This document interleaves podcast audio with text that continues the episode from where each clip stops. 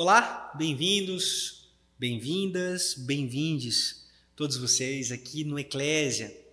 Essa é a nossa oitava aula, nosso oitavo encontro nessa peregrinação, nessa nossa jornada juntos como igreja, ajuntamento de pessoas que discutem a cidade. Esse é o nosso objetivo: discutir, conversar, ler textos bíblicos, trazer perspectivas do Evangelho para a gente pensar, para a gente evoluir, para a gente crescer como imitadores de Jesus de Nazaré. E o tema de hoje é Jesus, o Cristo. Vocês sabem? Se não sabem, vão ficar sabendo. Jesus era o nome, Cristo é um título. Cristo é a palavra grega para Messias. Então Jesus, quando recebe o título de Cristo, Jesus está sendo colocado dentro da profecia bíblica do Messias. Dentro da tradição de Israel, era tida a esperança e a expectativa de um novo Moisés, um novo Messias. E qual é a pedagogia dessa esperança? Um novo libertador.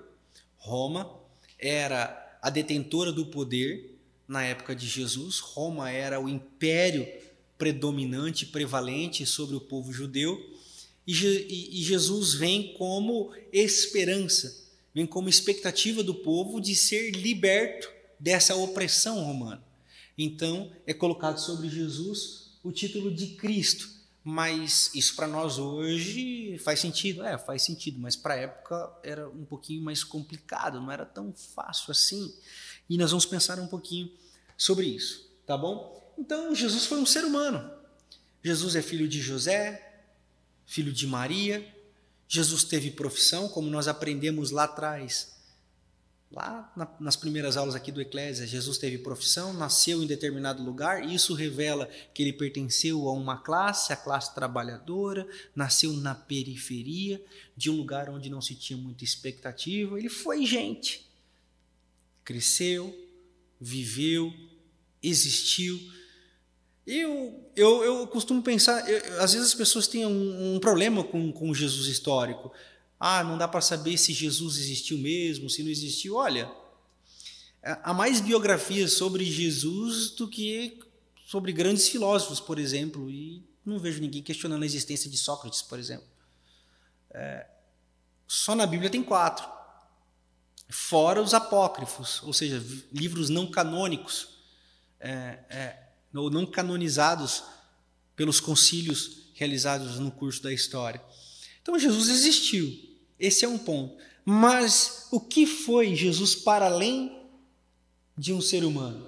Então, quando nós começamos a falar do Cristo, nós precisamos nos lembrar dessa citação registrada aqui em Mateus, no capítulo 16, eh, dos versículos 14 ao 16. É um diálogo de Jesus com os discípulos Pedro toma a frente das respostas e nós vamos ler juntos agora. Abra comigo aí a sua Bíblia no Evangelho de Mateus, capítulo 16, a partir do verso de número 13.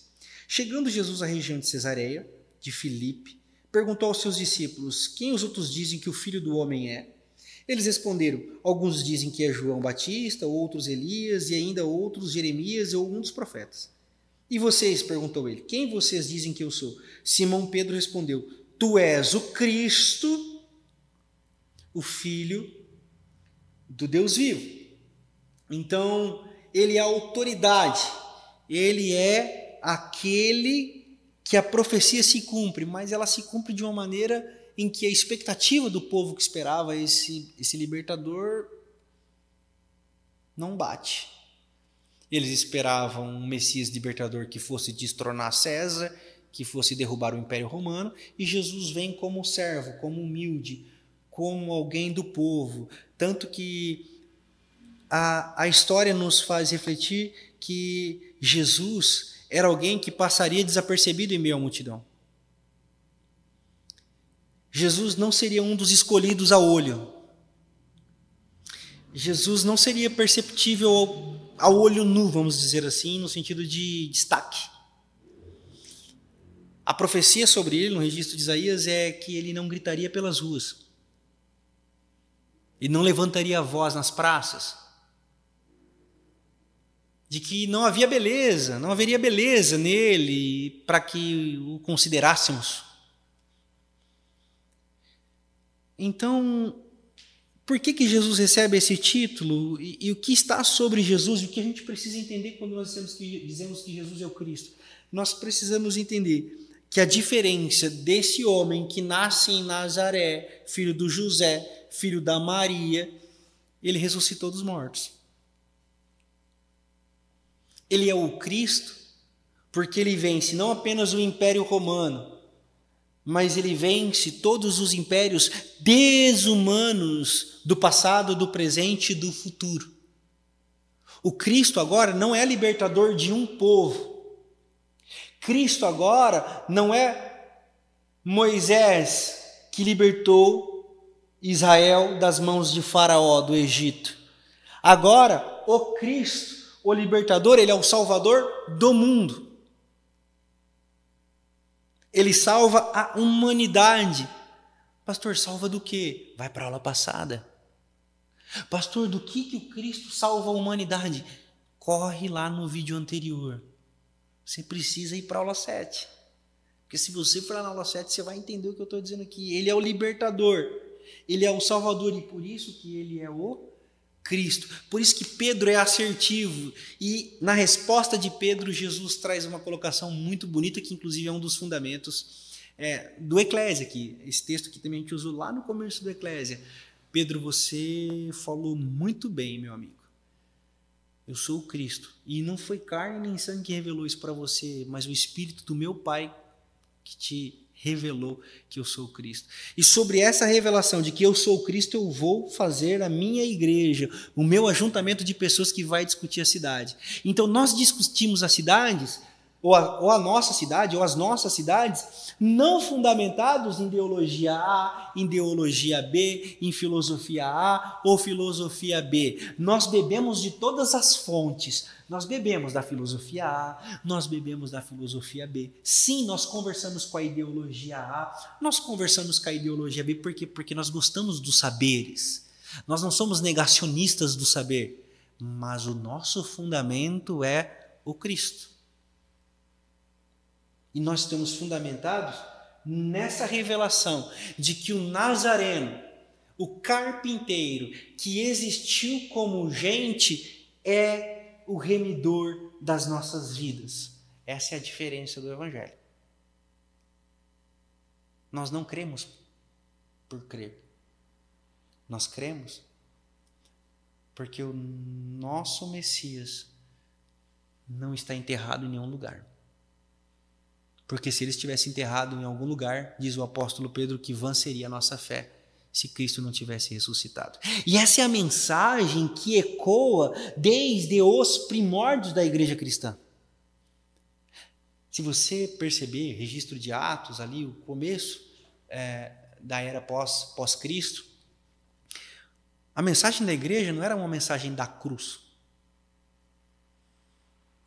A mensagem que impactava o mundo era: ele ressuscitou. A cruz fazia parte do Império Romano. Quantas cruzes ou cruzes o pessoal não viu? Várias. Mas quantos ressuscitaram? Quantos que ouviram o cântico: Onde está a morte, a sua vitória? Somente Jesus o Cristo. Então, a ressurreição é o que torna Jesus para além do carpinteiro, filho do José da Maria, faz dele o Cristo, o libertador, porque ele venceu a morte. E agora ele não pertence mais a Nazaré. Agora ele é o Salvador do mundo. O Cristo encarnado é filho de José e de Maria. O Cristo ressurreto é o Salvador de todos nós. O, o filho de José e de Maria é temporal. O Cristo é eterno.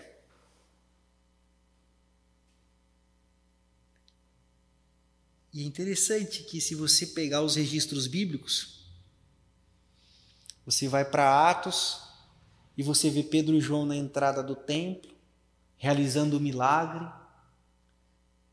Qual é o milagre que João e Pedro realizam ali? Eles estão entrando para dentro do templo